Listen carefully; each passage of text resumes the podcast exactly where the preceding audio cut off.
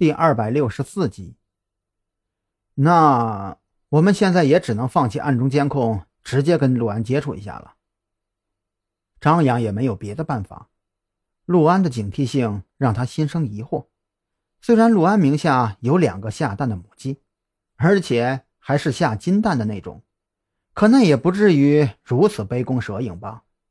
竟然会将进门送餐的服务员当成杀手，这普通人谁会想到杀手那方面去呀？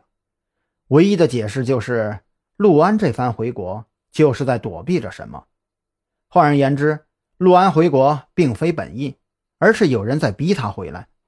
很显然，赵军和蓝雨桐也意识到了这一点，这让他们更加坚定了陆安就是午夜连环杀人案的下一个目标。等蓝雨桐换下身上穿着的酒店员工制服，张扬推着赵军，一行三人敲响了幺八零幺的房门。怎么又是你啊？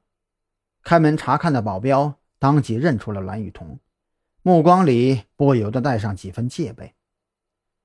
我们是警察，你们陆总涉及到一起恶性连环杀人案，我们需要和他当面谈谈。张扬当即亮出了自己的警官证。保镖还想阻拦，套房里却传出了陆安的声音：“让他们进来吧。”陆安整个人深陷在柔软的沙发中，脸上带着浓郁的倦容，两鬓花白之下，让人觉得这已经是个五六十岁的老头，而不是四十出头的商业大亨。三位警官同志，不知道你们所说的恶性连环杀人案到底是一个什么情况？你们该不会怀疑我就是凶手吧？陆安虽然看上去有些苍老，这声音却显得很是浑厚。不，我们断定你是这一起连环杀人案的下一个受害目标。张扬也没跟他废话，他看过李栋提供的资料，对陆安并没有任何好感。陆安面色凝重起来，他缓缓地站起身子，也不说话。只是将目光投向落地窗外，紧锁眉头，不知道在想些什么。陆董事长，您也是安宁财团的匿名持股人之一吧？你认识其他六个人吗？张扬见陆安神色有异，当即加大了语言攻势。不管你承认不承认，我都必须告诉你一个事实：包括吴有倩在内，目前安宁财团的七个匿名持股人已经死亡了四名。而你很有可能是第五个受害者，所以我们来了。陆董事长，我想你或许已经接到了午夜恐吓电话，并且对于这个电话所代表着什么非常清楚。为了你自己的生命安全，我希望你能够配合我们警方的调查。蓝雨桐紧接着开口，他希望陆安能够认识到目前的危险处境。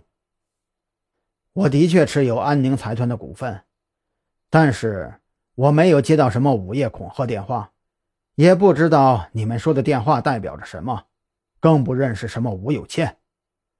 陆安的态度非常不配合，略显病态的脸上也挂起了愠怒。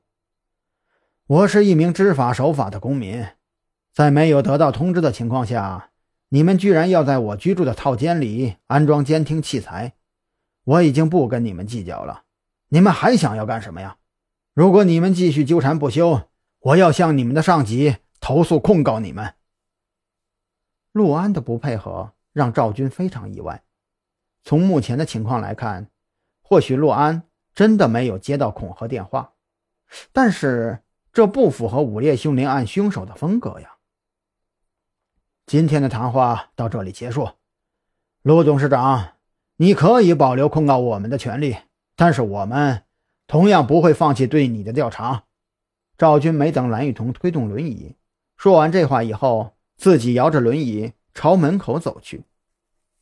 张扬和蓝雨桐对视了一眼，都有些不理解赵军为什么这么痛快就放弃了问询，带着浓浓的疑惑，二人还是快步跟上了赵军。